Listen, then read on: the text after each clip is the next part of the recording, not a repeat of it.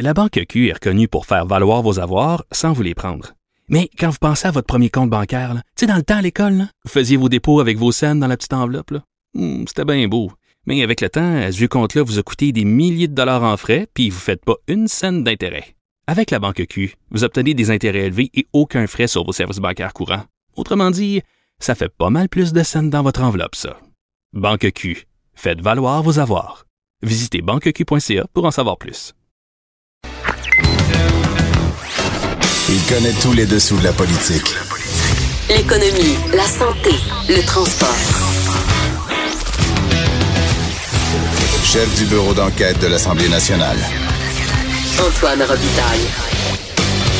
Là-haut sur la colline. Cube Radio. Bon jeudi en direct de notre cher Cochron ici à Québec sur la colline. Euh, La colline est assez excitée le jeudi là et il y a beaucoup de bons sujets. Euh, D'abord, euh, il y, a, a la caisse de dépôt qui a déposé ses, ses résultats. On va en parler avec notre compteur Jean-François Gibault. Il y a aussi les fameux trop perçus d'Hydro-Québec qui vont être qui ont été un sujet en chambre et qui vont en être un aussi euh, à là-haut sur la colline. On recevra euh, Sylvain Gaudreau.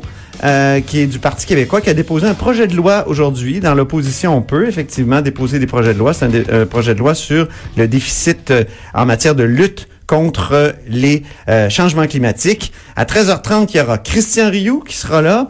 On aura aussi le député Enrico Ciccone, euh, donc le député de Marquette, euh, qui va venir critiquer assez sévèrement la, ministre qui lui a répondu en chambre sur les commotions cérébrales ce matin. Et on terminera ça avec Louis Massicotte sur le mode de scrutin, parce que Louis Mascotte est un expert du mode de scrutin de l'Université Laval. Puis, il y a toutes sortes de questions qui se posent sur cette réforme-là que veut faire euh, le gouvernement Legault. Mais d'abord, les vadrouilleurs et le compteur. Commençons d'abord par le vadrouilleur, en fait, qui est avec nous aujourd'hui, Charles Cavalier et sa chanson.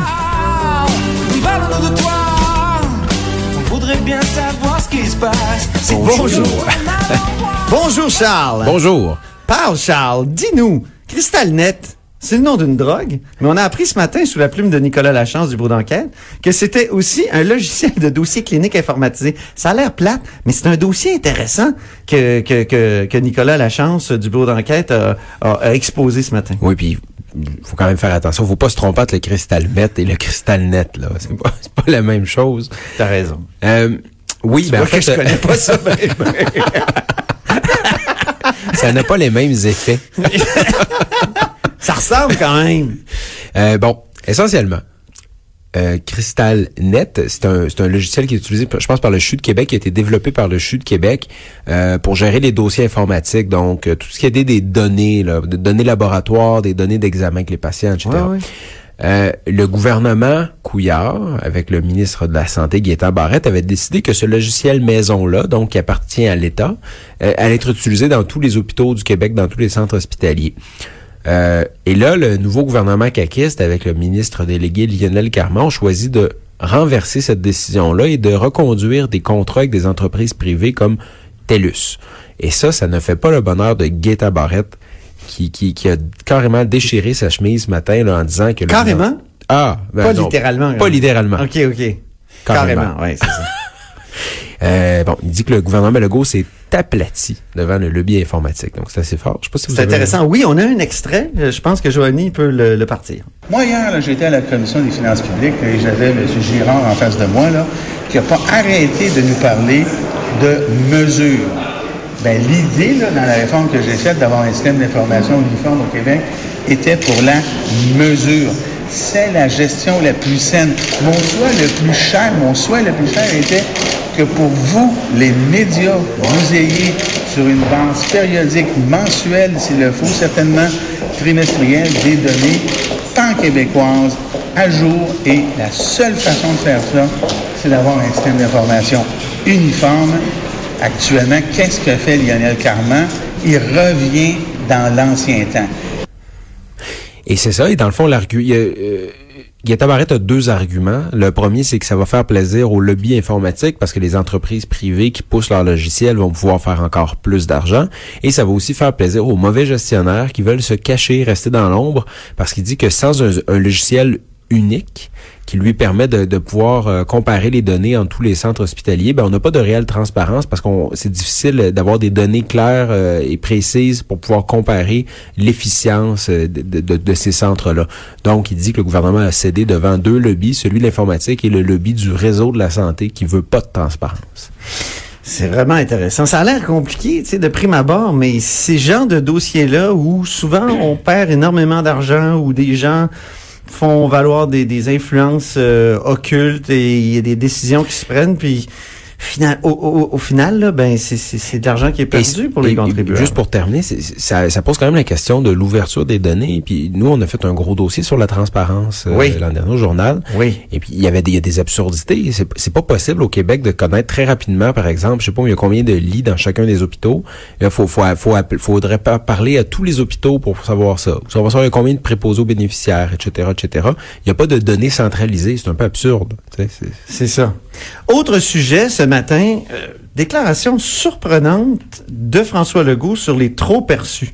Parce que on sait que quand il était dans l'opposition, la coalition Avenir Québec euh, disait les trop perçus, c'est scandaleux. Faudrait même, il y a quelqu'un qui me rappelait ce matin que Chantal Soucy la critique en ces matières, qui, qui a été réélue, qui est, qui est même troisième vice-présidente de l'Assemblée nationale, si je ne m'abuse. Elle, elle disait, faut que le gouvernement s'excuse pour les trop perçus, fallait tout rembourser. Et là, euh, François Legault a parlé de, de ce sujet-là ce matin dans le couloir avant d'entrer à la période de questions. C'est pas si surprenant que ça dans la mesure où on y avait plusieurs euh, signes qui annonçaient ce recul-là du gouvernement.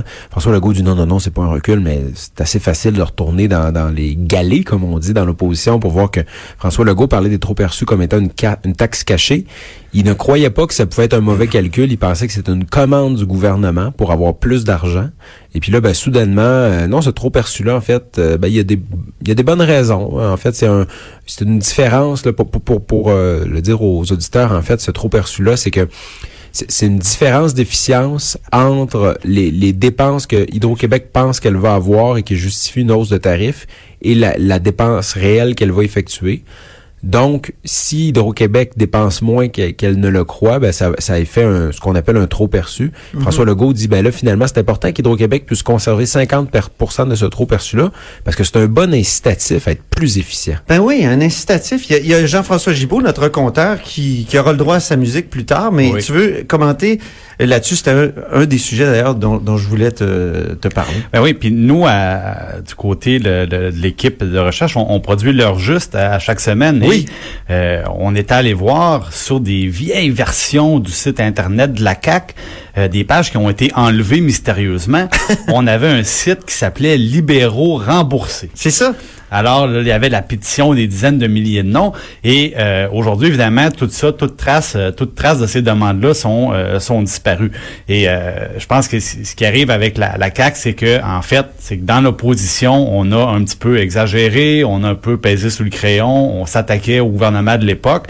Euh, puis aujourd'hui, dans le fond, ce qui manque, c'est peut-être une petite admission à l'effet que euh, on a on a possiblement dans le passé un peu un peu pesé fort sur le crayon quand on faisait des demandes on a exagéré, on a exagéré dans le fond. Et, et François Legault, ça qui arrive. Et François Legault aujourd'hui est forcé de faire toute une acrobatie intellectuelle parce que là soudainement le, le, le trop perçu, là, le 50% qui est conservé par Hydro-Québec, dans les faits, il est reversé là, sous forme de dividende au gouvernement du Québec, donc il se retrouve dans le fonds consolidé. Il sert donc à payer les dépenses là, de programme. Alors François Legault, il dit, ben non, mais finalement, là, ce trop perçu-là, il est reversé aux Québécois indirectement parce que le fonds consolidé, il profite à tous les citoyens.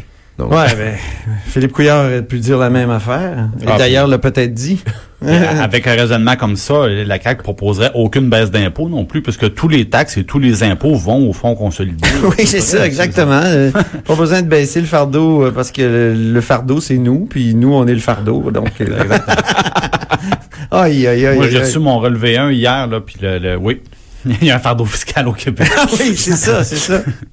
Mais je me demande comment ils vont s'en sortir, en tout cas, parce que, à part l'acrobatie, là, que- que- Ben, j'ai l'impression qu'à chaque année, quand on va voir le rapport d'Hydro-Québec et qu'on va voir les trop perçus, on va redemander ça à la CAQ. On va dire, ben, dans l'opposition, vous disiez quelque chose, vous ne le faites plus. C'est ça. Ça les achale, mais en même temps, ils ont besoin de cet argent-là. Donc, ils refusent de leur donner à 100% le trop perçu. Bien, merci beaucoup, euh, Charles Cavalier, euh, qui est correspondant parlementaire du Journal de Québec, Journal de Montréal, euh, ici sur la colline. Et maintenant, on va l'écouter, sa musique, là, la musique du compteur.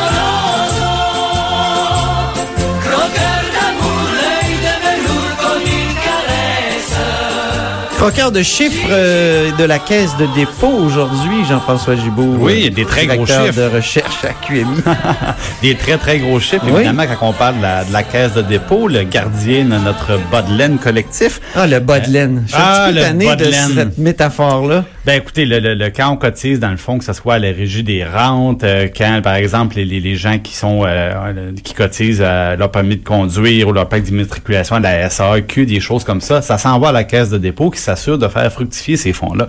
Euh, il y en a pour au-delà de 300 milliards, donc c'est pour ça qu'on dit que c'est le bas de laine des Québécois. C'est de loin le plus gros instrument économique euh, public au Québec. Euh, bon, on parle de- aujourd'hui, ce qu'on annonçait, c'est le rendement, un rendement de 4,2% donc petite année. Euh, rappelons que pour que tous nos fonds de pension, justement, puissent verser nos rentes et qu'on sera vieux, Antoine, ça s'en vient plus vite un petit peu, euh, ça prend plutôt 7 donc, c'est une mauvaise année, mais comme on dit en langage de baseball, c'est la moyenne qui compte. Et la Caisse de dépôt nous rappelle que sur 5 ans, ils ont une moyenne de 8,4% ce qui fait le travail quand on parle de pérennité des, des régimes de retraite. Maintenant, ce qui est intéressant, c'est de voir que malgré une mauvaise année, c'est la bourse hein, qui, a- qui a été euh, qui a un peu malmené tout le monde, les, les gestionnaires de fonds. Euh, la caisse en est euh, pas si mal sortie dans une période plus euh, plus turbulente. C'est-à-dire que la mise a été sauvée beaucoup par, par exemple, des placements en immobilier ou des, places- des placements que la caisse fait en infrastructure où là le rendement était beaucoup plus intéressant.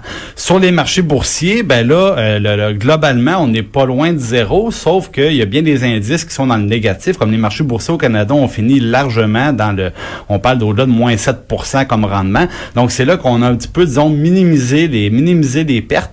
Et euh, ça, c'est euh, c'est un bon point euh, au dossier de la caisse de dépôt. Ceci dit, la caisse avait publié ses résultats de mi-année et euh, on peut voir que six mois plus tard, ils ont pratiquement pas fait un seul sou. Là. Donc la, la deuxième, Ça a frappé dur, la deuxième la- la moitié baisse de de la l'année. oui, oui, ça, ça a été très difficile.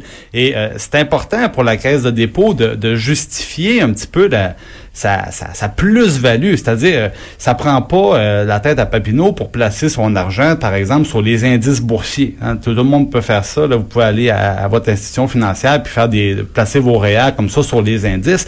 Donc, pour que la caisse justifie son existence, ils doivent battre ces indices-là. Et ça, ils ont réussi quand même à, à le faire encore Ah. cette année. Et euh, juste Mais moi, quand j'écoute euh, la caisse de dépôt présenter comme ça ses résultats, j'ai toujours l'impression que c'est un peu comme euh, la direction d'une radio qui présente des BBM. Tu sais, c'est- ils sont C'est toujours pareil. numéro un. Ils sont toujours, Sont numéro, toujours un. numéro ben oui, parce que évidemment, quand les chiffres sont pas bons, on trouve des d'autres gestionnaires qui ont été moins bons. Puis là, on dit ben, tu sais, bon, c'est difficile, mais quand on se compare, on se console. Oui, c'est ça. Et il y a d'autres années quand les, les rendements boursiers sont beaucoup plus forts, où là, on dit ouais, mais vous avez des concurrents qui ont mieux fait. Ben oui, mais c'est pas grave, j'ai fait 10% j'ai fait 12% L'année passée, c'était 9,3% Ouais. Alors là, bon. Mais ça, ça change beaucoup, hein, parce que... Là, ils vont dire, ben, ça prend 7.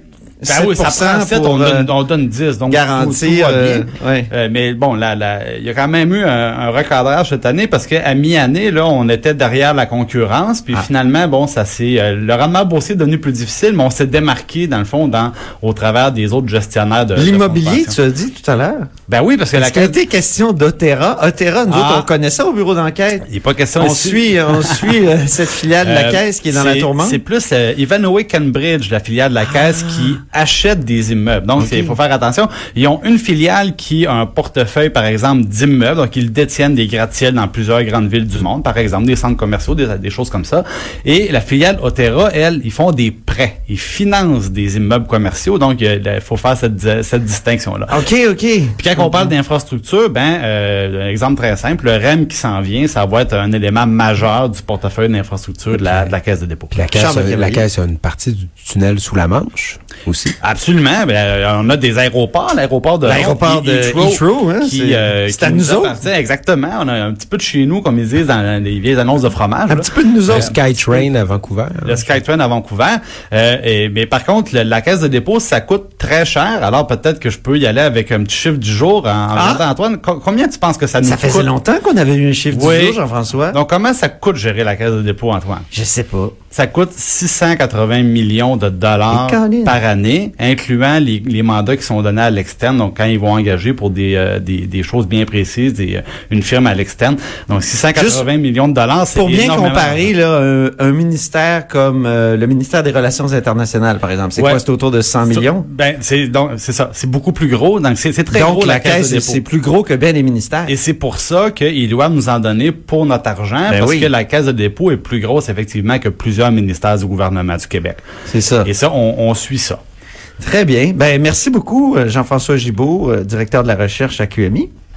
Et merci Charles Le Cavalier aussi. Alors, euh, Merci. après la pause, euh, ben on aura une entrevue, une entrevue avec un député qui s'appelle Sylvain Gaudreau, Parti québécois, qui euh, a déposé un projet de loi ce matin.